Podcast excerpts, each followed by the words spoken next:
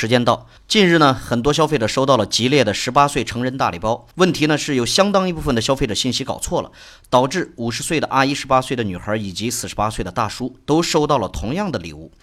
但吉利摆乌龙事件呢，不是我们今天的讨论焦点。何况这些乌龙本身还带来不错的传播效果。我们更关注的是，在这则消息中透露出来的另外两个数据：一个是吉利呢，从一九九零年开始一直坚持每年送出成人大礼包；二呢，二零一七年光是美国就计划要送出二百万份。作为剃须刀品类的绝对老大，吉利的这种做法让人佩服不已。中国其实也有不少的品牌在同一个营销动作上坚持了很多年，比如当年携程的街头派会员卡。虽然说现在是移动互联网时代，新媒体、自媒体成为各大品牌的香饽饽，但我要表达的是，没有 low 的营销，只有有效的营销。品牌在营销上要做的第一件事儿，就是寻找适合自己实际需求的方式方法，有效才是硬道理。今天你开窍了吗？